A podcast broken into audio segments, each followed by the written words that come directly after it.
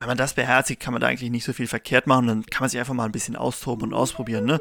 Bin jetzt nicht so der Fan davon, dass man sagt, oh, okay, auch schon gelesen, ah, wenn das, äh, wenn ihr nicht mindestens 1,50 mal 4 Meter das groß macht, dann kann man es direkt lassen, weil es dann zu klein ist oder so. Hallo und herzlich willkommen zurück hier bei Keep It Grün, eurem Podcast zur nachhaltigen Gartennutzung, zur Pflanzenkohle und zur Permakultur. Ich bin euer Gastgeber heute, ich bin der Nils, hallo. Und ich bin nicht alleine hier, sonst wäre es nämlich sehr einsam. Mein Kompagnon ist dabei, der Franz. Hallo, Herr Gastgeber Nils, herzlich willkommen. Hallo, Kompagnon. Und, äh, und heute soll es um das Thema Hügelbeet gehen. Und da einige geschulte, erfahrene Zuhörer werden es wahrscheinlich schon vermuten, der, wenn der Nils es ansagt, dann wird der Franz wahrscheinlich der Experte sein so ist es auch heute. Der Franz hat nämlich äh, Erfahrung mitgebracht. Und bevor wir in das Thema einsteigen, was ist in der letzten Woche passiert, Franz? Gibt es irgendetwas Neues? Viel passiert, viel passiert. Also, wir beide waren nicht untätig in der letzten Woche. Und das Wetter war ja so gut, da kann man eigentlich nicht anders, als die ganze Zeit irgendwie im Garten rumzuwursteln. Und das haben auch wir gemacht. Und ich hoffe, ich krieg's alles auf die Reihe, was wir gemacht haben. Also, wir haben auf jeden Fall auch viele Videos gedreht. Wir haben damit angefangen, dass wir äh, nochmal Beta angelegt haben und du hast auch erklärt, wie du das machst und welche Möglichkeiten wir da haben. Aber da möchten wir vielleicht eine eigene Podcast-Folge zu machen. Deshalb möchte ich da jetzt gar nicht so viel drauf eingehen. Gibt es auch ein Video zu. Aber ich denke, da findet ihr genug. Dann, was haben wir noch gemacht? Wir haben, ich habe noch ein paar Sachen gepflanzt auf der Permakultur. Haben, ich habe Bärlauch bekommen, der eingepflanzt werden musste. Dann habe ich gesagt, komm, den nehme ich pflanzen wir bei uns ein. ähm, die Erbsen hatten wir ja schon gepflanzt. Wir haben sehr viel vorgezogen. Zwiebeln habe ich gepflanzt. Das äh, weißt du ja, glaube ich, noch gar nicht. Äh, ich mhm. habe dieses Hügelbeet angelegt, wovon du ja eben gesprochen hast. Es klebt noch unter meinen Fingern die Reste vom Hügelbeet. Also das ist ganz frisch. Und ich habe angefangen mit den äh, Pilzen und die vorzuziehen. Und wir haben natürlich noch eine ganz wichtige Struktur. Und das ist unser 1000 Liter Fass. Ich glaube, wir haben es inzwischen überall geteilt, dass wir endlich dieses Fass da stehen haben. ja. dann haben wir erst die Dachrinne sauber gemacht und dann dieses Fass da ausgerichtet, dass es gerade steht. War ein bisschen Arbeit, aber ich bin sehr zufrieden damit. Bist du auch zufrieden? Doch, doch, ja. Es war ein richtig großer Meilenstein. Das Fass bin ich auch sehr glücklich drüber. Ich habe ja ein, ein starkes Interesse an äh, Wasser und äh, Wasserversorgung. Und es äh, war be befriedigend, als es dann wirklich am Ende gerade dort stand, wo wir es haben sollten. Da ist ja ein leichter Hang und dann mussten wir das praktisch in den Hang reinschneiden und dann mit Steinen untermauern. Und als es dann funktioniert hat, äh, ein äh, genugtuendes Gefühl, kann man schon sagen. Jetzt muss es nur noch regnen. Genau, das ist das Einzige, was noch fehlt. Das ist noch leer. Also da ist noch einiges an Potenzial nach oben, aber ich denke, wenn es noch so ein paar Frühjahrsregen gibt, dann wird das sehr schnell aufgefüllt werden. Ja, dann kann es auch schon losgehen. Ne? Genau, wir hatten nur ein bisschen Probleme damit, dass die Dachrinne nicht mehr so gut ist. Die wollen wir auch noch neu machen. Aber die muss jetzt erstmal äh, bleiben. Da läuft ja trotzdem noch viel Wasser durch. Und dass viel, viel Dreck in der Rinne war. Ne? Die hatten wir sauber gemacht, weil in dieses andere Fass, was vorher da stand, da war sehr viel Dreck drin. Aber gut, also wir sind, aktuell sind wir bei 1200 Litern, die wir nutzen können. Aber wir wollen das ja schon noch auf irgendwie 3.000, 4.000 Liter aufstocken, wenn es geht. Und dann ein schönes Schlauchsystem verleih, äh, ver miteinander verschalten, damit wir das alles unten mit Gravitation in unsere Permakultur leiten können. Genau. Wir haben noch was gemacht. Wir haben nämlich äh, nicht auf unserer mhm. Permakultur, sondern bei dir, also du hast es hauptsächlich gemacht, ich habe viel zugeguckt und gefilmt, haben wir den äh, Wurmkomposter aus seinem Winterschlaf erweckt. Wie zufrieden warst du mit den Würmern und dem Wurmkomposter? Äh, richtig, richtig. Ähm, also eigentlich bin ich sehr zufrieden damit. Wir hatten in die Würmer in der Überwinterung gehabt und wir hatten zwei verschiedene Kästen gehabt, in denen wir sie haben überwittern lassen. Und ich muss ehrlich sagen, einer von den Kästen, der muss wohl nicht richtig durchlüftet gewesen sein. Und man hat es auch gemerkt, der war schmieriger, er war feuchter und es gab gar keine Würmer mehr da drin. Wirklich gar keine Würmer mehr. Und das Gegenteil war im anderen der Fall. Das hat nur von Würmern so übergequollen. Äh, das ist natürlich jetzt unser Glück, dass wir noch weiterhin Würmer haben, mit denen wir jetzt arbeiten können. Jetzt haben wir den draußen wieder aufgebaut Dazu haben wir auch schon eine Folge gemacht, wie, wie das Ganze funktioniert. Kommt der Ratgeberartikel kommt noch dazu. Das Video kommt ja auch bald, wenn der Franz äh, sein, sein Videostock langsam runterschneiden kann. Die ganzen Videos, die jetzt alle auf, äh, auf Schlange stehen. Mhm. Ja, aber ich bin sehr zufrieden jetzt damit. Doch, ich glaube, ich glaube, dieses Jahr können wir ja im Herbst bzw. im Winter doch mal reflektieren, wenn wir dann wieder, wenn wir sie wieder in ihr Winterquartier bringen, wie es dann gelaufen ist. Ich habe äh, ein sehr gutes Gefühl dabei. Genau. Also, ihr habt euch äh, wieder eine Badewanne zugelegt, in der die äh, Würmer arbeiten dürfen. Äh, hast du ja auch kostenfrei. Nee, hat die was gekostet? Du hast gesagt, du hättest die nee. auf, dem, äh, auf der Müllkippe. Äh, Müllkippen ja, gibt's ja nicht mehr, ne? Ja, ich habe äh, vor längerer Zeit, wenn man habe ich mal bei einer Renovierung mitgeholfen und dann mussten wir Schutt wegfahren auf die Mülldeponie und dann lag da so eine Badewanne rum. Da habe ich die Männer, die da gearbeitet haben, gefragt, ob ich die haben darf und dann durfte ich die einfach mitnehmen. So einfach kann man eine Badewanne bekommen. Er meinte sogar, es gibt noch mehr da, ob ich eine aus Stahl möchte. also, diese. Also, nee, die wollte, eine reicht, eine reicht. Ja, richtig. Ja, cool. Ich bin auch sehr gespannt, wie das läuft. Äh, wenn euch das Thema Wurmkomposter interessiert, dann haben wir dazu natürlich auch eine Podcast-Folge und, wie der Nils es angekündigt hat, bald kommt auch das Video dazu. Ansonsten haben wir noch irgendwas gemacht. Ich glaube, das war es ja, erstmal, oder? Also so Kleinigkeiten. Tage, wir haben uns ja auch ein paar Tage freigenommen, waren ja auch Feiertage.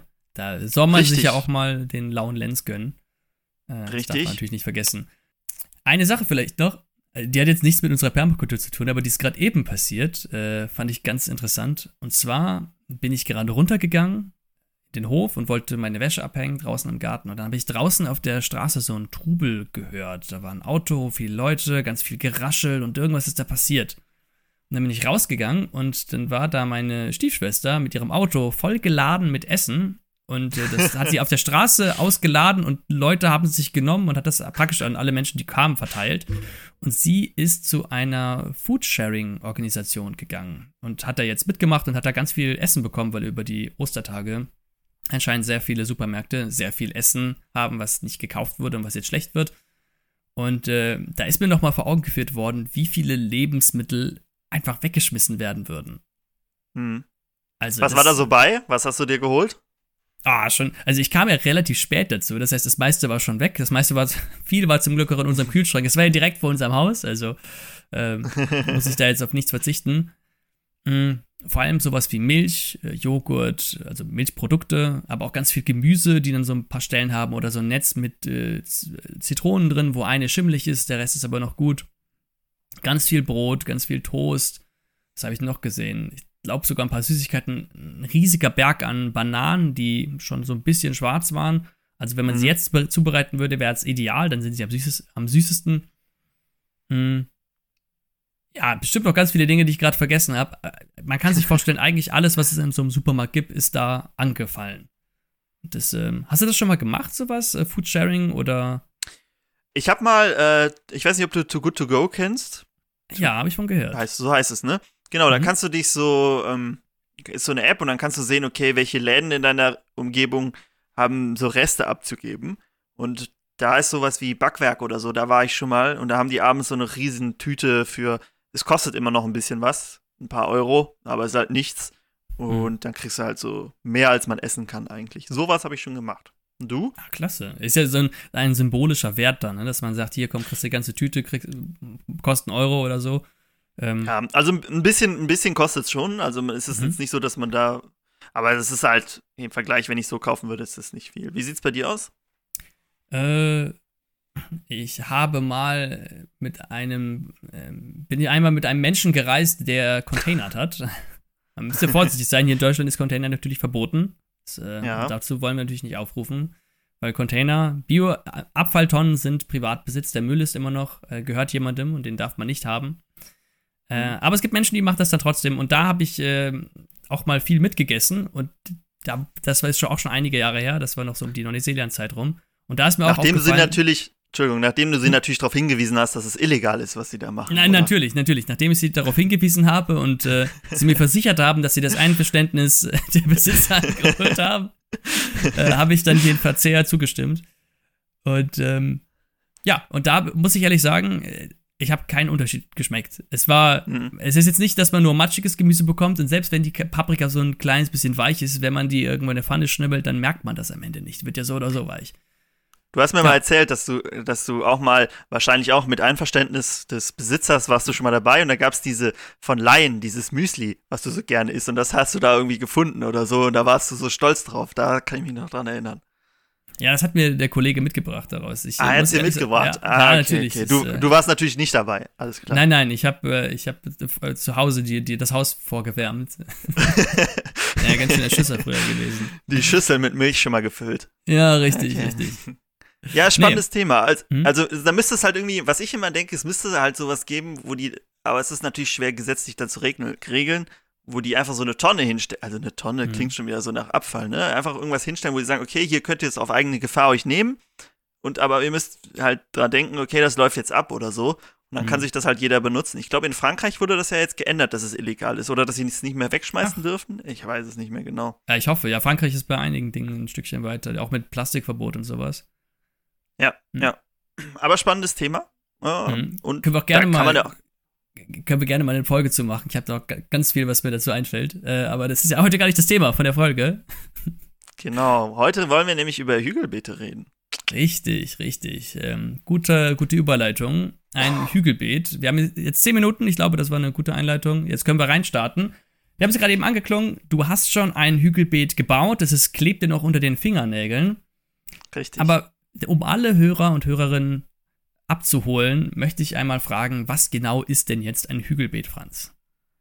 Genau, ein Hügelbeet kann man vergleichen mit einem Komposthaufen, auf dem man etwas pflanzt und vielleicht das, was nicht immer so äh, nährstoffhaltig ist wie ein Komposthaufen. Oder man kann es auch mit einem Hochbeet vergleichen, was man von allen Seiten bepflanzen kann.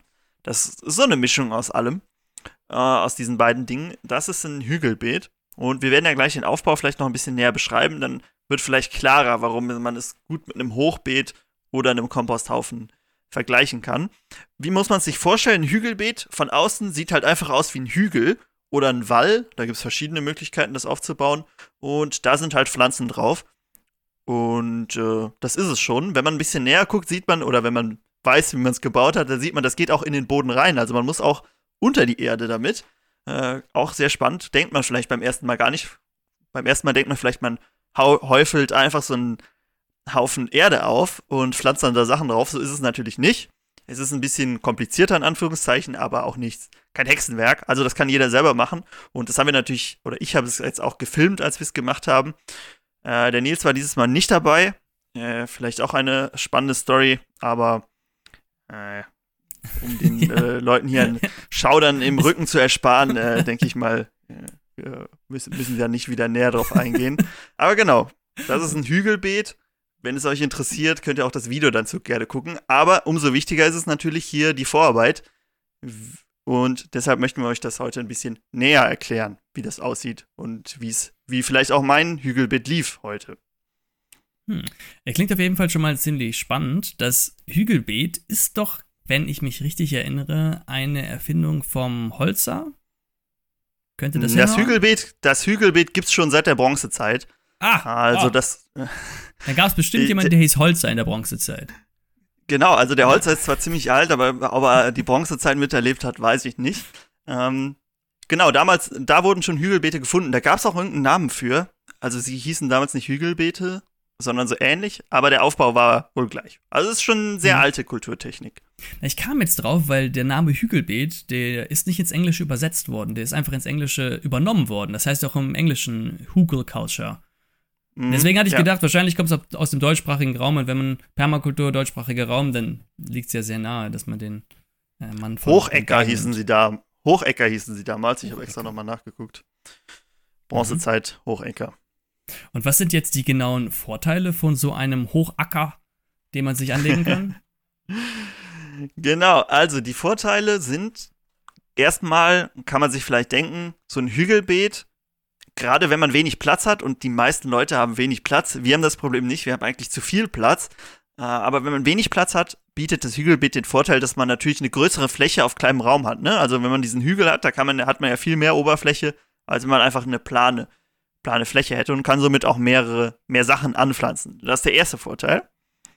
Zweiter Vorteil ist, je nachdem, wie man es aufbaut, man kann es natürlich als Wall aufbauen, also ne, einfach so wie ein Wall, kann sich ja jeder vorstellen, wie das aussieht. Äh, dann kann man es ja nord-südlich, genau, genau, so ähnlich, Nord-Süden oder äh, Ost-West ausrichten. Und dann kann man mit beeinflussen, ob eine Seite immer im Schatten liegen soll, ne, wenn die nach Norden zeigt, und eine halt sehr viel Sonne abkriegt. Oder ähm, wenn ich es Ost-West ausrichte, dass es beides äh, mittelfiel Sonne be bekommt. Und so kann ich auf kleiner Fläche Pflanzen anpflanzen, die viel Sonne brauchen und die wenig Sonne brauchen ähm, wenn ich es eben so ausrichte, dass eine Seite äh, im Schatten liegt. Das ist ein Vorteil. Kennst du auch einen Vorteil vom Hügelbeet, bevor ich hier so eine Liste runterratter? Ja, äh, das Hügelbeet, da kommst du bestimmt gleich noch beim Aufbau drauf zu sprechen. Das ist ja mit Materialien gefüllt, mit biologischen Materialien, Holz und so weiter. Und wenn das über Zeit verrottet, dann erzeugt das eine gewisse Art von Wärme. Das, ich weiß nicht, wie viel das ist, ich schätze mal ein paar Grad, aber diese paar Grad können ja schon mal einen Unterschied machen, sodass man dann früher anpflanzen kann und auch später in den Herbst noch pflanzen kann. Genau, also ich habe gelesen, dass es 5 bis 6 Grad ausmachen kann, die die Bodentemperatur dort höher ist. Kommt natürlich immer ein bisschen darauf an, wie, wie, wie gut dieser Kompost im Inneren, das ist es ja eigentlich, funktioniert. Äh, aber das können durchaus 5, 6 Grad sein. Und gerade ähm, jetzt die Zeit, wo es nachts noch sehr kühl ist, also hier hat es die letzten Nächte nachts noch gefroren. Und äh, wenn wir später in den Herbst gehen, wo es nachts wieder, wieder sehr kalt wird, da bringt das halt einen enormen Vorteil, weil wir länger pflanzen können und früher pflanzen können. Hm. Ja, gerade bei uns, ne, mit äh, hier das Frost Valley, da haben wir ja immer noch Frost sehr spät gehabt und bekommen es wahrscheinlich auch sehr früh. Ja, genau, deshalb, deshalb haben wir auch noch nicht so viel gepflanzt bei uns. Also, wir hatten ja, du hast mir ja die Kürbisse mitgegeben, aber die stehen immer noch drin, weil es halt die letzten Nächte nachts noch gefroren hat. Eigentlich kommen die ja erst nach den Eisheiligen raus, wir haben es so oft schon erwähnt. Aber ich wollte sie jetzt, wenn wir sie rauspflanzen, sind sie ja sehr empfindlich, weil sie noch nicht gewurzelt haben da. Und deshalb wollte ich vielleicht warten, jetzt morgen wollte ich sie rauspflanzen, weil dann werden die Nächte wieder ein bisschen wärmer und nicht so kurz über dem Gefrierpunkt äh, sodass die Kürbisse, wenn sie einmal angewachsen sind, dann kriegen wir das geregelt. Genau, und dann wird ja hoffentlich das Wetter sich auch stabilisieren in der wärmeren Richtung. Und wir können ja noch diese kleinen äh, Gewächshäuschen draufpacken. Genau, Aber, das war, sollte unser Trick sein. Genau, also dann würde sich ein Hügelbeet ja genau für unsere Lage anbieten. Du hast gerade, also wir hatten gerade gesagt, äh, die Temperatur ist anders. Was sind denn noch Vorteile vom Hügelbeet? Hast du noch was auf Lager in deiner Liste? Genau, also ein Hügelbeet ist sehr gut durchlüftet. Das äh, kommt halt dadurch, dass wir innen einen, einen ähm, Kern aus Biomasse haben, der halt nicht so dicht gepackt ist und wir natürlich auch höher sind über dem Boden, sodass das Ganze sehr gut durchlüftet ist. Das ist ein Vorteil, ist aber auch gleichzeitig ein Nachteil. Ein Vorteil ist es, wenn es viel regnet, dann kann das Wasser sehr gut ins Innere ablaufen und wir haben nicht so einen, durchnässten Boden, sondern ein sehr gutes Klima für die Pflanzen. Das Problem ist aber, wenn es sehr trocken ist und nicht viel regnet, hat man mit Hügelbeeten oft Probleme mit Trockenheit. Deshalb habe ich unseres auch direkt gemulcht, ähm, sodass da jetzt schon mal die Feuchtigkeit drinnen bleibt, die jetzt schon drin ist und das Ganze nicht austrocknet. Um, ähm, also das ist ein Nachteil vom Hügelbeet, wenn ich da direkt äh, übergehen darf.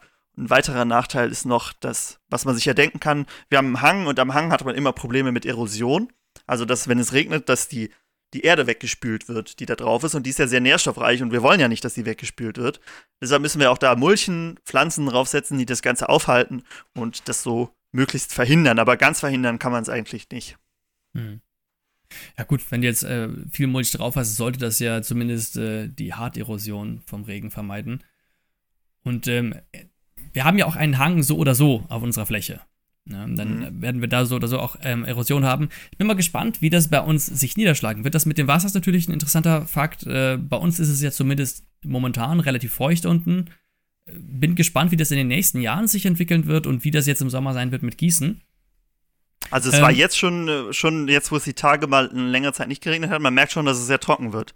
Schnell. Mhm. Ja, also ich habe jetzt heute auch bestimmt schon 50, 60 Liter da gegossen, obwohl wir noch nicht so viel gepflanzt haben. Äh, einfach damit es jetzt mal ähm, gerade jetzt, wo es anwächst, gute Bedingungen hat. Hm. Ja, heftig. Ja, gut, dass wir das, das Fass auf jeden Fall da haben. Ähm, ja.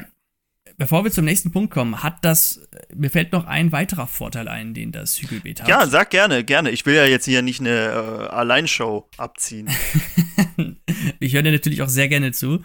Aber das, das Hügelbeet, du hast es eben schon angesprochen, da im Inneren des Hügelbeetes verrottet etwas, das verrottet Kompost, Wärme wird frei und natürlich entstehen dabei oder werden dabei auch Nährstoffe verfügbar gemacht.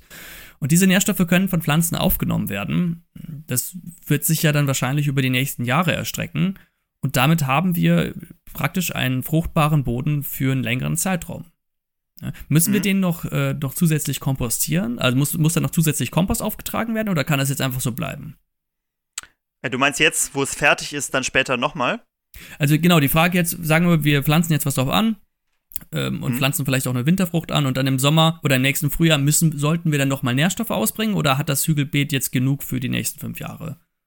Genau, nee, das müssen wir nicht. Äh, wir wollen es ja auch so aufbauen, dass wir es nicht müssen. Am Anfang sind, äh, gerade im zweiten Jahr, sind sehr viele Nährstoffe vorhanden, wenn, es, wenn die Umsetzung richtig losgeht. Und dann möchten wir es ja so planen, da kommen wir vielleicht auch später zu, dass wir immer diese, die Pflanzen setzen oder Pflanzen, die mit den Bedingungen klarkommen. Das heißt, wenn irgendwann mal, was sehr lange dauert, aber bis, wenn alles umgesetzt ist und nicht mehr so viele Nährstoffe vorhanden sind, dann bauen wir auch Pflanzen an, die nicht viele Nährstoffe brauchen und passen diese genau dieser äh, Hügelkultur an. Und deshalb müssen wir da nichts. Was wir natürlich machen sollten, ist Mulchen, habe ich ja gesagt. Aber äh, Kompost oder so müssen wir nicht ausbringen. Ja, klasse, guck mal. Einmal aufbauen, dann ähm, muss man nicht mehr viel tun. Das ist ja auch so die Idee bei der Permakultur, dass wenn man einmal das System hat, dass es möglichst viele Arbeitsschritte von sich aus übernimmt. Jetzt haben wir ganz viel um das Hügelbeet drumherum gesprochen. Jetzt, um mal ein besseres Verständnis von dem Hügelbeet an sich zu geben, wie genau baue ich denn so ein Hügelbeet auf? Du hast gerade gesagt, man geht schon in die Erde rein. Genau, ja. Also erstmal vielleicht die Jahreszeit. Einige sagen, Herbst ist optimal andere sagen, Frühjahr ist optimal und dass man so, so, dass man direkt pflanzen kann, wenn es fertig ist. Und das setzt sich ja noch ein bisschen, dass es sich mit den Pflanzen setzt und man in die sehr lose Erde pflanzen kann. Scheint ein bisschen ähm, Glaubenssache zu sein. Wie man merkt, wir haben es jetzt im späten Frühjahr erst gebaut. Also wir können euch gerne berichten, wie das bei uns lief. Und das ist so, also nur Herbst, Frühjahr sind so die Jahreszeiten, wo man es baut. Ergibt ja auch Sinn. Und dann, genau, wie du gesagt hast, müssen wir erstmal ein Loch, ein Loch buddeln denn äh, wenn wir das einfach auf die Erde setzen würden, dann hätten wir, wenn es alles fertig verrottet ist und so, hätten wir ja immer noch einen Haufen. Wir wollen ja, wir wollen es unter anderem so haben, dass wenn es verrottet ist, dass wir wieder eine plane Fläche haben. Und außerdem türmen wir es ja auf und es soll ja auch nicht zu groß werden am Ende. Ne? Also wir müssen da ja noch gut drankommen überall. Und deshalb sollte es auch nicht zu groß sein. Also dann hebt man halt erstmal ein Loch aus, was bei uns war es jetzt 1,50 Meter ungefähr breit ist. Kommt natürlich jetzt darauf an, wie das Ganze aussehen soll. Wenn wir ein, ein, Hügelbeet in Hügelform haben, dann macht man halt einen Kreis mit einem Durchmesser von 1,50, würde ich mal sagen, mindestens. Also unseres ist jetzt ungefähr dieser Durchmesser gewesen. Und wenn man so einen Wall hat, dann macht man den 1,50 breit und, weiß ich nicht, 4 Meter lang oder so. Und die Erde hebt man aus, sticht vorher die Grasnarbe ab, legt die auch beiseite und die Erde, die man rausholt, natürlich auch, denn die brauchen wir nachher noch. Mhm, mhm. Das heißt, ich äh, steche erstmal alles ab, lege es an Seite. Du hast gerade gesagt, 1,50 Meter. Ist das eine Größe, an die man sich immer halten soll? Kann es auch viel größer werden oder hat das Nachteile? Viel größer kann es natürlich auch werden. Äh, es sollte nicht viel kleiner sein, weil sonst ist es zu klein, dann funktioniert das Ganze nicht so gut. Ich weiß jetzt nicht, wo das, wo das Maximum liegt. Also da habe ich jetzt auch noch nie was zu gelesen. Ähm, du hast da offenbar mehr Infos zu. Ich könnte mir vorstellen, dass, das, äh, dass die Grenze die Reichweite des eigenen Armes ist. Also wenn es so groß ist, dass du nicht mehr drankommst, dann. Also ich habe jetzt bei uns ausprobiert, wenn ich am Rand stehe, komme ich gerade so sehr gut an den obersten Punkt davon. Ähm, für dich wäre es vielleicht schon, wir haben ja bei den Beten gemerkt, dass ich ein bisschen weiterkomme als du. Für dich wäre es vielleicht schon zu klein, dann kann ich dich ja vielleicht so hochheben und dann kannst du mal ja, richtig, äh, ja. Erdbeeren wir, pflücken oder so. Wir bauen so eine kleine Brücke darüber, dass ich. ja, ja, genau. Hatten wir das eigentlich mal erwähnt hier? Wir hatten eine ganz schöne äh, Diskussion darüber, wie breit jetzt wir die Beete anlegen sollen. Ich war bei 1,20 und Franz wollte es auf 1,50 oder 1,60 haben. Und ja, äh, genau. ja es, dann ist uns aufgefallen, dass wir einfach verschiedene Armspannweiten haben. Und am Ende haben wir jetzt ein kleines gemacht und den Rest machen wir groß. Und es wurde jetzt gesagt, okay, wenn in der Mitte irgendwas gemacht werden muss, dann muss Franz das einfach machen. Finde ich super. Genau, genau. Also das an das meiste kommt man ja auch so ran. Und ja, wir werden es ja dann im, im Prax in der Praxis vielleicht auch merken, ob es vielleicht kleinere, handlicher sind. Klar, man kommt da besser ran, aber wir wollen natürlich auch die Fläche möglichst gut ausnutzen. Deshalb äh, hattest du ja, ja, damals auch gesagt, hier wären natürlich auch große Liebe, aber du willst ja auch überall drankommen. Äh, ihr könnt ja gerne mal schreiben, was, ob ihr da gute Erfahrungen mit Größen von Beeten gemacht habt und dann aber bitte dabei schreiben, wie groß ihr seid und wie lang eure Arme sind, dass wir das vergleichen können vielleicht. Ja, bitte. Mit, mit Armspannweite angeben. Genau, am besten mit einem Bild oder so, wo ihr das ausmesst, damit wir das, damit wir uns das angucken können. Aber kommen wir mal zurück zum Hügelbeet. Richtig. Ähm, genau, wir haben jetzt ein Loch ausgehoben, haben alles beiseite gelegt. Und wenn wir jetzt anfangen wollen, dann, viele von euch haben ja wahrscheinlich schon mal ein Hochbeet angelegt und wir fangen da genauso an. Ne? Also beim Hochbeet haben wir auch erst Materialien, die sehr langsam und sehr schwer sich zersetzen. Holz optimalerweise. Also bei uns habe ich das auch. Also, ne, so morsches Holz aus dem, wir haben so ein kleines, einen kleinen Nutzwald da, habe ich einfach in die Schubkarre gepackt und dahin gekarrt und dann halt so, es sah aus, als würde man Feuer machen, ne? So ein Hügel aus totem Holz aufge, äh, aufgeschichtet, der dann auch schon so 40, 50 Zentimeter äh, hoch war. Und wenn man den dann nachher belädt, dann wird er noch ein bisschen kleiner, also sodass er am Ende einen halben Meter ungefähr hoch ist, vielleicht 40 Zentimeter. So, das ist der innerste Kern, weil Holz braucht sehr lange, bis es verrottet ist. Man sagt immer so beim Hügelbeet so sechs Jahre, sieben Jahre, bis das alles verrottet ist. Ähm, und deshalb kann das Holz in der Mitte auch ruhig ein bisschen dicker sein. Also es müssen jetzt nicht kleine Zweige sein, die man mit dem Finger zerbrechen kann. Das kann das schön so. Also bei mir hatten die größten hatten vielleicht so einen Durchmesser von ah, 7, 8 Zentimetern. Mhm. Die waren alle natürlich schon trocken, das war jetzt kein frisches Holz, deshalb geht es vielleicht ein bisschen schneller. Genau, so, das war so der erste Kern, der mhm. harte Innere. Ja, ich, ich habe äh, auch mal von Hügelbeetern gehört, wo die ganze Stämme reingegeben haben. Also richtig große Kavenzmänner. Genau, ja, ja. Das habe ich auch beim, beim äh, Holzer gelesen, dass er das immer macht und dann irgendwie auf zwei Meter tief buddelt und die da reinsetzt oder so ein Wall und dann legt er da so einen Baumstamm rein. Da brauchst du halt auch das Gerät für, ne? Und einen ja. Baum. Also ich habe jetzt keinen Baum hier, der irgendwie gefällt ist, deshalb habe ich mich da mit kleinen, im Verhältnis kleinen Haselnussstöcken begnügt. Ja.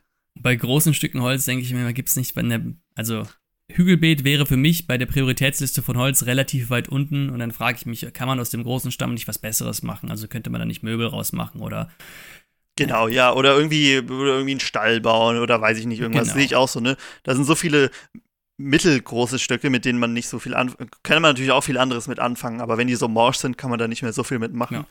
Und da kann man die bestimmt ja, klasse. Also, dafür nehmen. Also wir haben jetzt ein, ein, ein Tal ausgegraben, wir haben dort größere Holzstücke hingegeben. So, die sind jetzt aufgehäuft. Was kommt als nächstes? Als nächstes kommt die Grasnarbe, die wir ja am Anfang abgestochen haben. Die kommt jetzt wieder drauf, die drehen wir um, Gras nach innen, Erde nach außen, die da noch dran ist und bedecken da, das Ganze damit. Und dazu packen wir noch, ich habe jetzt so, ähm, auf der Wiese wachsen ja oft so alte Stängel von, bei uns sind es Kaden zum Beispiel, auch Brennnesseln, wenn die, die wenn da nicht mehr so Samen dran sind.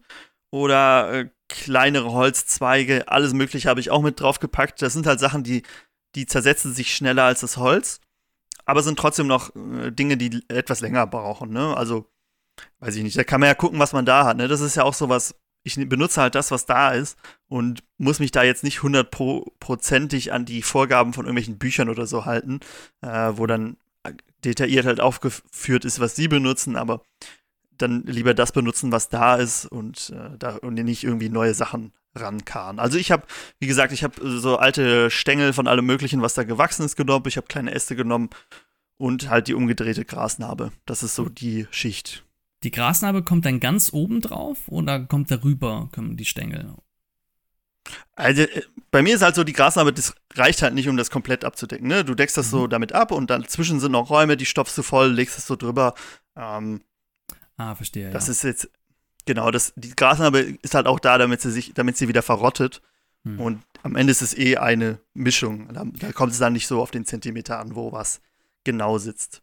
Du hast ja eben gesagt, dass äh, das Hügelbeet am Ende eine höhere Oberfläche hat, eine größere Oberfläche hat als die Fläche, auf der es steht. Und ähnlich ist es ja mit der Grasnarbe. Mhm. Es ist eine flache Fläche und jetzt wird es über eine Wölbung gezogen und dann reicht das natürlich nicht ganz. Ja, das ergibt Sinn. Genau, richtig. Noch eine ganz lustige Anekdote währenddessen. Ich habe so ein so da so rumgestochert und rumgearbeitet und auf einmal lief mir so ein, so ein Käfer entgegen. Habe ich den so auf meine Hand genommen und habe ein Foto gemacht. Dann habe ich meiner Freundin geschickt und dann so, ah, hier, weißt du, was das ist? Weil der, ich habe ihn vorher noch nicht gesehen. Also, sie, sieht aus wie ein, äh, von der Farbe wie ein Mistkäfer, hat aber so ein, ist aber länger und hat so einen riesigen Hinterleib, also riesig und im Verhältnis nur sehr kleine, diese Deckflügel. Und habe ich ihr ein Bild geschickt, ah, weißt du, was das ist? Und dann hat sie, hatte sie mir so einen Artikel geschickt, äh, das ist so ein, ähm, ein Ölkäfer, heißt der, glaube ich. Ölkäfer. Mhm. Hast du davon schon mal gehört? Nee, aber jetzt, wo du sie beschrieben hast, habe ich sie dem Letzt auch gesehen. Echt? Mhm. Ah, also die sind, sie sind auf der roten Liste in Deutschland. Äh, es gibt sie nicht so oft. Kommen vor allem an, ähm, an so sonnigen und so Kalkmagerwiesen zum Beispiel vor. Und sind sehr giftig. Äh, früher wurden sie genutzt, um Menschen hinzurichten. Da hat man ihnen das Gift davon gegeben. Ein so ein Käfer hat genug Gift, um einen Menschen zu töten, dann gesehen, wenn man ihn essen, essen würde. Und äh, wenn sie sich bedroht fühlen, dann sondern sie auch so ein Gift über ihre Beine ab. Das ist, das, daher kommt auch der Name, Öl, weil sie ne, so ein Öl absondern. Und das, äh, dann kommt es halt so zu Blasenbildungen auf der Haut und es ätzt und ist wohl nicht gesund. Deshalb muss man ein bisschen aufpassen.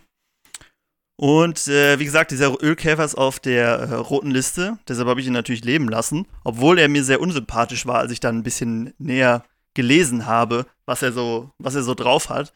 Denn es ist so, dass sie, diese, diese riesige Hinterleib kommt daher, dass da so viele Eier drin sind. Das waren Weibchen. Und die legen ganz viele Eier und die Larven, die sitzen wohl auf Blüten und hängen sich an Wildbienen, die da hinkommen. Werden dann von den Wildbienen mit in deren Behausung genommen. Und dort ernähren sie sich von den Eiern und den Pollen, den die Wildbienen dahin bringen. Und äh, sind also ein äh, so ein Parasit. Feind, Feind, Feind von Wildbienen und äh, deshalb waren sie mir nicht so sympathisch. Aber ich dachte, okay, sie stehen auf der roten Liste und lässt ihn mal hier gewähren. Ähm, er hat, mich hat er nicht angegriffen, weil ich natürlich sehr nett war. Ich habe ihn einfach so auf meine Hand krabbeln lassen. Ich packe euch das Link, da, das, das Link, das Bild davon mal in die äh, Podcast-Beschreibung. Wenn ihr auf unserer Website keep-it-grün.de seid, dann könnt ihr euch das genauer angucken. Ähm, interessantes Tier. Hab ich, und ich habe dann noch, also auf der Wiese sind mehrere, ich habe dann noch zwei, drei gesehen an dem Tag. Ja, spannend, was du wieder alles entdeckt hast. Und das ist natürlich äh, jetzt eine schwierige Situation. Ich weiß jetzt nicht, wie es um den, um den Artbestand der Wildbiene aussieht, aber wohl auch nicht so ganz rosig, ja? Ja, aber also ne, er steht auf der roten Liste, kann ich nichts sagen. Kommt ja. ursprünglich, glaube ich, irgendwie aus Ägypten oder Asien. Es gibt ihn da, glaube ich, in sehr vielen Kontinenten und ist, ist da auch schädlich für ein Schädling für so ähm, Salat und Erbsen und weiß ich nicht was alles. Ah, er hat schon, als Faustding hinter den Ohren. Aber er zählt schon als einheimisch hier, weil du hast mir ja mal gesagt, bei den Pflanzen zumindest, alles, was 400 Jahre zurückgeht, ist immer noch ein Neophyt. Ich weiß nicht, wie das bei Tieren heißt. Ich weiß nicht, wann er hier eingewandert ist. Also das, das habe ich nicht nachgeguckt. Ah, guck mal, wird eine Hausaufgabe. Gute Hausaufgabe. Wie heißen diese die Tiere eigentlich, die eingeführt wurden? Es sind ja wahrscheinlich nicht Neophyten, weil wie du mir beigebracht hast, heißt Phyten Pflanzen. Mhm. Genau. Äh, Neobiota? Ich bin mir nicht ganz sicher. Ich guck's nochmal hm. nach. Okay. Hm. Ja, interessant. Genau. Also, hm, das, das war meine Begegnung mit, mit dem Ölkäfer. Er heißt irgendwie schwarz irgendwas, schwarz-blau oder so. Ölkäfer ist eine bestimmte Art von ihnen. Gut. Aber du hast dir danach nicht die Hand abgeleckt, hoffe ich. Ich wusste ja dann auch gar nicht, dass er giftig war. Ich habe das ja erst später dann äh, ihr das Bild geschickt und dann kam, kam zurück, dass er giftig ja, ist. In der Zwischenzeit hast du bestimmt schon mal dran geleckt, ne? Gucken, wie der schmeckt. Ich leck nicht so oft an meine Hand, ne? ja, gut. Okay, okay. Äh, mal zurück zum, ähm, zum Hügelbeet. Also, äh, wenn man sich nicht von Käfern ablenken lässt, hat man jetzt alle möglichen, man hat das Loch gegraben, Äste reingegeben, die Grasnarbe, Sträucher, biologisches, weicheres Material, was sich schneller umsetzt. Was mache ich als nächstes? Genau, dann kommt die nächste Schicht. Also das Ding besteht halt aus sehr vielen Schichten und jetzt kommen wir zur nächsten Schicht. Und da kann man zum Beispiel Laub benutzen. Ich habe jetzt Stroh genommen äh, und habe dann eine Schicht aus Stroh genommen, wo auch äh, die aus dem Stall kommt, wo auch schon mal Mist dabei ist. Äh, aber der größte Anteil war schon noch Stroh. Und das war dann so die nächste Schicht. Und dann die ist auch nochmal so 20 Zentimeter. Den Aufbau, den könnt ihr in dem Ratgeberartikel nachlesen, habe ich euch in dem Podcast-Beschreibung verlinkt. Da könnt ihr nochmal genau sehen, wie viel Zentimeter jede Schicht dick sein sollte. Und den habe ich abgeschlossen damit, dass ich halt ähm, Mist genommen habe, wo ähm, der Strohanteil nicht mehr so hoch war. Ne? In der Mitte viel Stroh und dann nach außen weniger. Äh, und dann geht es so über in diese nächste Schicht, die ist so unzersetzter Kompost, der noch nicht ganz, also noch nicht komplett zersetzt ist. Und das habe ich so fließend gemacht von dem Stroh in diese, in diese Schicht. Und als nächstes habe ich dann die Erde genommen, die äh, an der Stelle war, wo jetzt das Hügelbeet steht. Ne? Ich habe ja die Grasnarbe und darunter habe ich ja noch mehr Erde rausgenommen. Wir sind ja mhm. 30 Zentimeter tief gegangen ungefähr. Und dann habe ich diese Erde draufgepackt. Und dann kommt Gartenerde. Also ein bisschen, das eine war ja einfach äh, Bodenerde und dann äh, ein bisschen bessere Erde. Und da habe ich ähm, mich für Maulwurfshügel entschieden, die hier auf der mhm. Weide waren und habe die ähm, äh, in die Schubkarre geladen und habe das da drauf ge geworfen und dann am Ende noch eine Schicht mit Kompost, den, Ja. den wir ja hier zu Genüge haben. Und meine besagte Mulchschicht durfte am Ende natürlich nicht fehlen. Das heißt, du hast dem armen Maulwurf seine Hügel abgeerntet. Ja, also es ist ja, er schiebt die ja einfach raus, ne? Ja, wie Ähm, soll er, wenn er jetzt mal draußen ist, wie soll er jetzt seinen Eingang wiederfinden? Das- Muss ein Er kann Pärchen sich einfach in den Boden hinmachen. graben. Ne? Ja, stimmt auch wieder. Aber vielleicht schiebt er ja der neue raus. Vielleicht tut es ihm ja gut, weil er dann nicht so kräftig schieben muss, ne? Richtig, richtig. Also ich denke, da habe ich ihm schon geholfen. Nee, also sie Mhm. sind halt auf der Wiese und ob bevor da irgendwie die Kuh oder ein Schaf oder so drüber trampelt und die platt walzt, dachte ich, äh, sammle ich mir die lieber ein. Weil die bringen immer sehr gute Erde mit hoch. Sehr feinkrümelig und äh, sehr gut für den Garten. Ja, klasse. Ja, gut zu wissen auf jeden Fall. Guck mal, so kann man sich auch.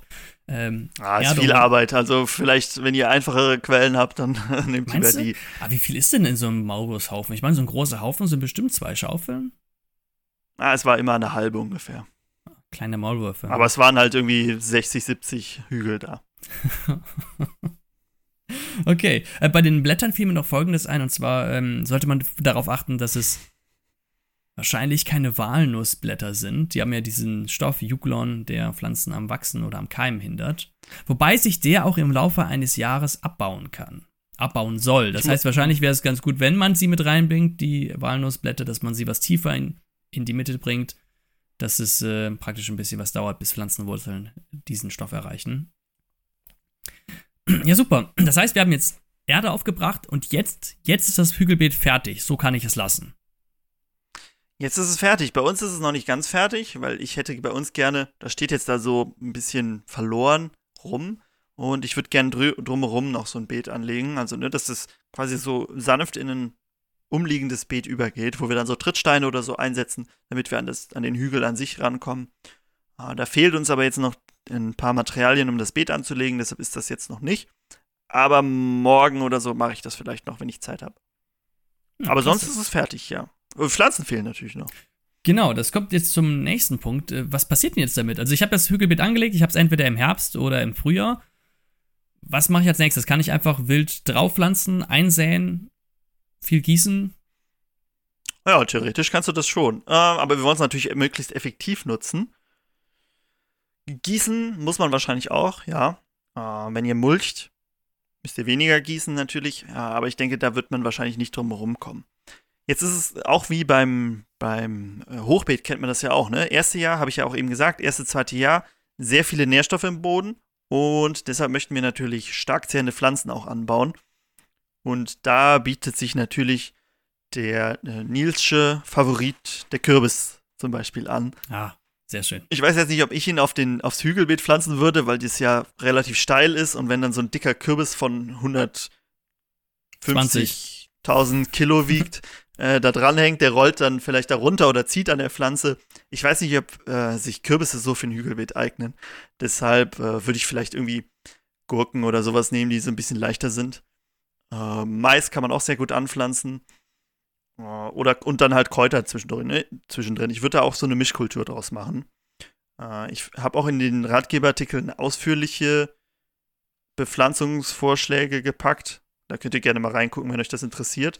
Ähm, da ist so genau aufgelistet, was man da über die Jahre pflanzen kann. Ne? Also ich habe gesagt, erstes Jahr ähm, stark zehrend. Was man immer gut zwischendurch setzen kann, ist Feldsalat. Also jemand, der Feldsalat im Garten hat, kriegt man nicht mehr so gut raus und der wächst auch noch lange in den Winter rein. Also das kann man gut als so eine Zwischenkultur benutzen. Hm. Kennst du noch stark zehrende Pflanzen, die du gerne essen würdest? Äh, ja, aber ganz kurz auf das Thema Feldsalat. Mir ist nämlich dem letzt noch mal vor Augen geführt worden, dass du kennst doch bestimmt die Märchen von den Gebrüder Grimm. Und äh, Mhm. da gibt es ein Märchen von Rapunzel. Und äh, Rapunzel ist wohl eine andere Bezeichnung für den Feldsalat. Wusstest Mhm. du das? Äh, ich meine, ich hätte es schon mal gehört, ja. Ja, ich Aber hatte. ich, äh, hättest du mich jetzt gefragt, wäre ich nicht drauf gekommen. Nee. Genau, ich habe es nämlich äh, komplett verdrängt gehabt und ähm, ja, das äh, gibt dem Märchen eine ganz andere Perspektive und eine ganz andere Nähe. Wenn ich jetzt draußen im Garten stehe und Rapunzel ernte, dann äh, kann man sich auch so fühlen wie Rapunzel. Naja, vielleicht nicht mehr, ich, äh, aber ja, zur Hintergrundgeschichte, ich hatte früher langes blondes Haar, das hat Rapunzel auch gehabt, ne? Damals. Naja, okay, gut. Äh, genug im Gedanken geschwelgt. Äh, Starkzehrer. Heutzutage würde man über dich Märchen schreiben. Dich und deine Haare. ja, hoffentlich, ja. Ähm, was ich mir mich gefragt habe, könnte man auch Wurzelgemüse anbauen? Genau, ja, könntest du auch, ja. Weil sonst würde ich, genau, weil ich kann mir gut vorstellen, wenn es so locker ist, dann können die sich ja super da reingraben, können richtig dick werden, die Knollen. Ähm, sowas könnte ich mir vorstellen. Mhm. Ja. Und Was natürlich auch geht, so, so, so Kohlsorten, ne? Kohlsorten, mhm. Kohlsorten, Kartoffeln gehen auch.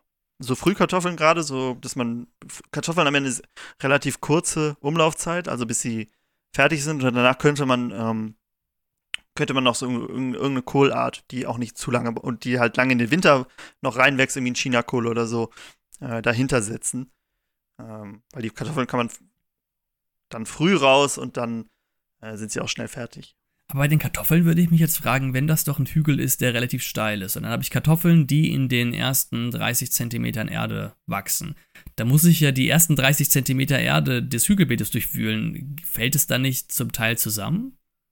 Also 30 Zentimeter sitzen Kartoffeln ja nicht äh, unbedingt tief. Ah, kommt auf um, die ähm, Kartoffeln du an. Kannst, also bitte? Ich habe schon mal ziemlich tief graben müssen, um Kartoffeln rauszubekommen. Das kommt natürlich auch ein bisschen darauf an, wie, wie tief du die am Anfang, äh, am Anfang säst. Aber selbst wenn du da, sagen wir gemäß dem Fall, du wühlst da wie so ein Hund, der irgendwas im Boden gefunden hat nach deinen Kartoffeln, und du hast dann so ein Loch drin, du kannst es ja einfach wieder auffüllen. Ne? Also das wäre ja auch kein Problem. Ähm, wenn das, das ist ja auch jetzt nicht so, dass es so ein äh, instabiles Gebilde ist. Das ist ja, da sind ja viele Zentimeter dick ähm, Material drauf, die sehr schwer sind. Äh, also selbst wenn da ein Loch drin ist, kann man das ja sehr einfach wieder auffüllen. Okay, okay. Und du hast gerade gesagt, also das wird jetzt der, der Reihe nach, der Nährstoffkategorie nach bepflanzt. Das heißt, am Anfang nährstoffreiche Pflanzen haben wir ja schon gesagt, dann kommen wahrscheinlich Mittelzehrer hm. Genau, also die ersten zwei, drei Jahre kann man durchaus äh, Dinge anbauen, die noch viel Nährstoff brauchen. Man sieht auch, dass das Beet langsam dann zusammensackt in den ersten Jahren und immer flacher wird. Also mehr so ein Häufchen statt einem großen Hügel. Und äh, das heißt natürlich, dass in der Mitte die, die Dinge verrotten, die da sind. Ne? Wir haben ja viel reingebracht, was noch verrotten muss. Und das geschieht und dabei werden Nährstoffe frei. Äh, jetzt ist Holz natürlich nicht so ergiebig äh, an Nährstoffen. Und deshalb ist es so, dass so ab dem dritten Jahr dann nicht mehr so viele Nährstoffe vorhanden sind wie im ersten Jahr, weil wir mit den Starkzehren ja auch viele Nährstoffe rausnehmen und die dann ernten und damit die Nährstoffe ganz aus diesem System raus, rausziehen. Deshalb müssen wir dann halt auf ähm, Pflanzen übergehen, die nicht mehr ganz so viele Nährstoffe ziehen. Hm. Oder wir könnten zum Beispiel ähm, stickstofffixierende Pflanzen mit reinbringen. Die ja dann genau, das ist dann so. Die ja dann ja. den Stickstoff mit reinbringen, der im Holz wenig vorhanden ist das wäre halt das, genau, das wäre dann das, was man so in den letzten Jahren macht, ne? So Jahr 5, 6 oder mhm. 4 kann man natürlich auch schon, dass man anfängt, Bohnen zu pflanzen oder Erbsen, um dann Nährstoffe wieder in den Boden zu bringen, um dann vielleicht wieder Pflanzen anzubauen, die ein bisschen mehr Nährstoffe ge gebrauchen. Ja, spannend. Und das heißt, du hast gerade einen Lebenszyklus von, habe ich das richtig im Kopf, sechs Jahren genannt?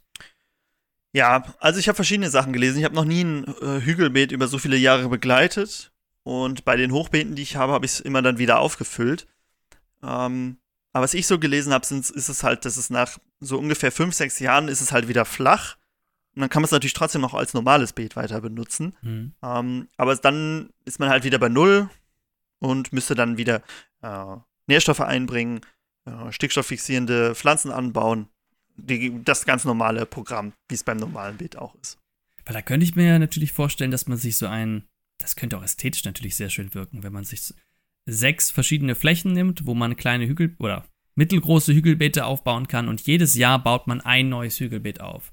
Und das macht man immer im Uhrzeigersinn reihum und dann hat man praktisch, jedes Hügelbeet hat dann in jedem Jahr eine einzigartige Alterungsstufe und dann wandern die Pflanzen, die du anpflanzt, praktisch auch jedes Jahr eins weiter. Dann hast du so ein rotierendes System.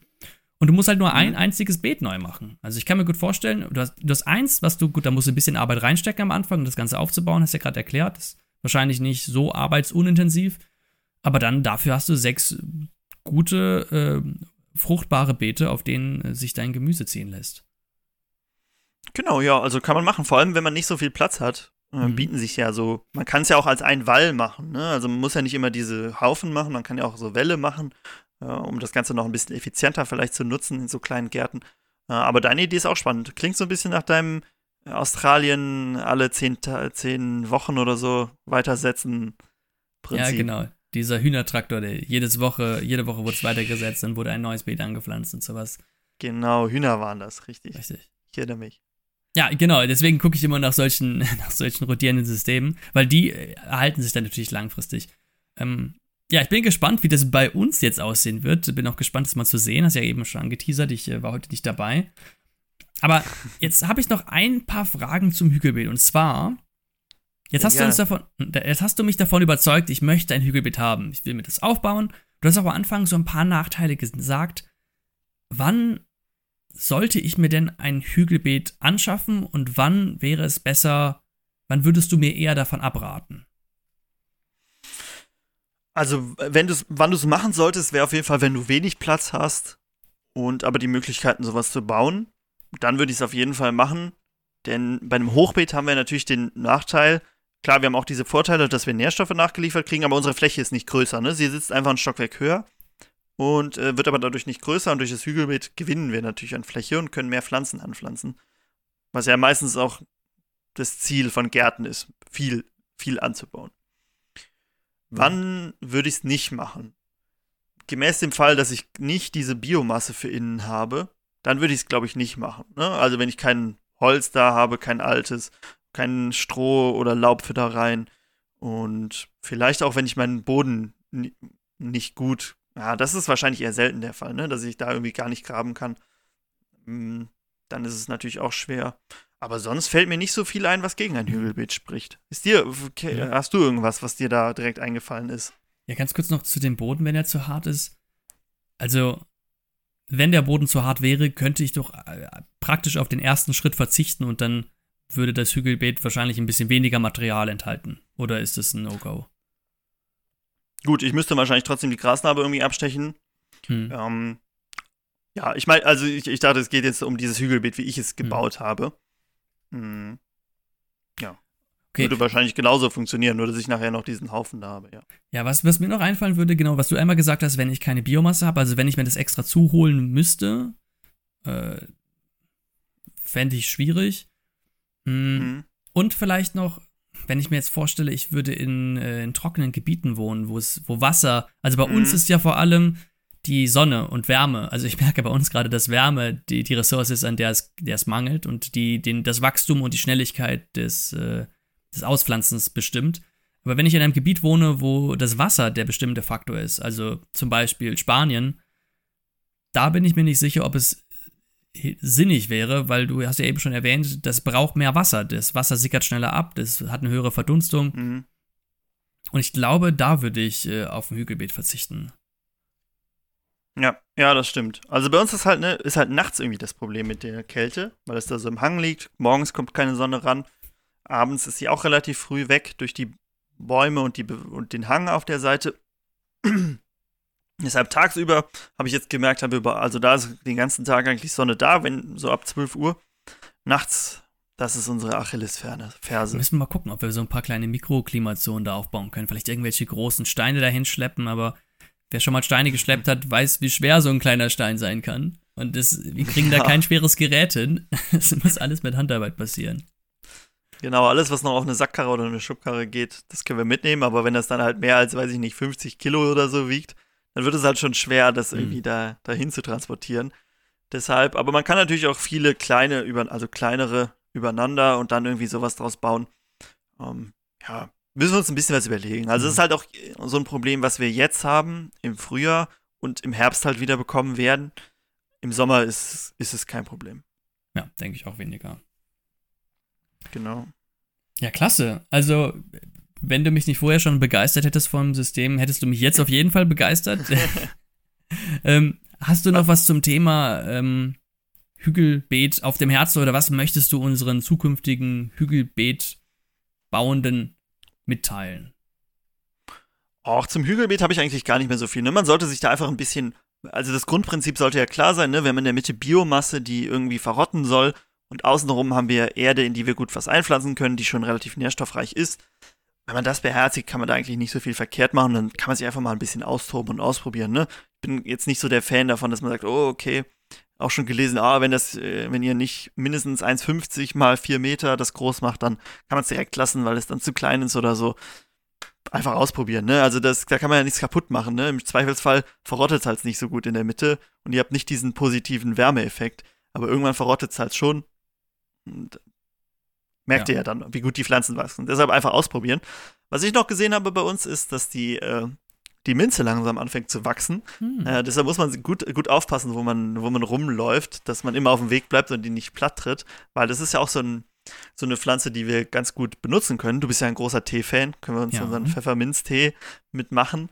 Äh, die wächst langsam und ich habe auch, äh, ist gerade dabei, bin ich gerade dabei, so meine Skills im Bestimmen von äh, Pflanzen und von Tieren zu verbessern. Gerade so Insekten, ne? Käfer und so habe ich äh, Minzkäfer heißen sie, glaube ich, weil sie an die hm, Pfefferminze rangehen und die Blätter fressen, habe ich auch gefunden auf unserer Fläche. Also da haben wir direkt eine Konkurrenz für, für unsere ah.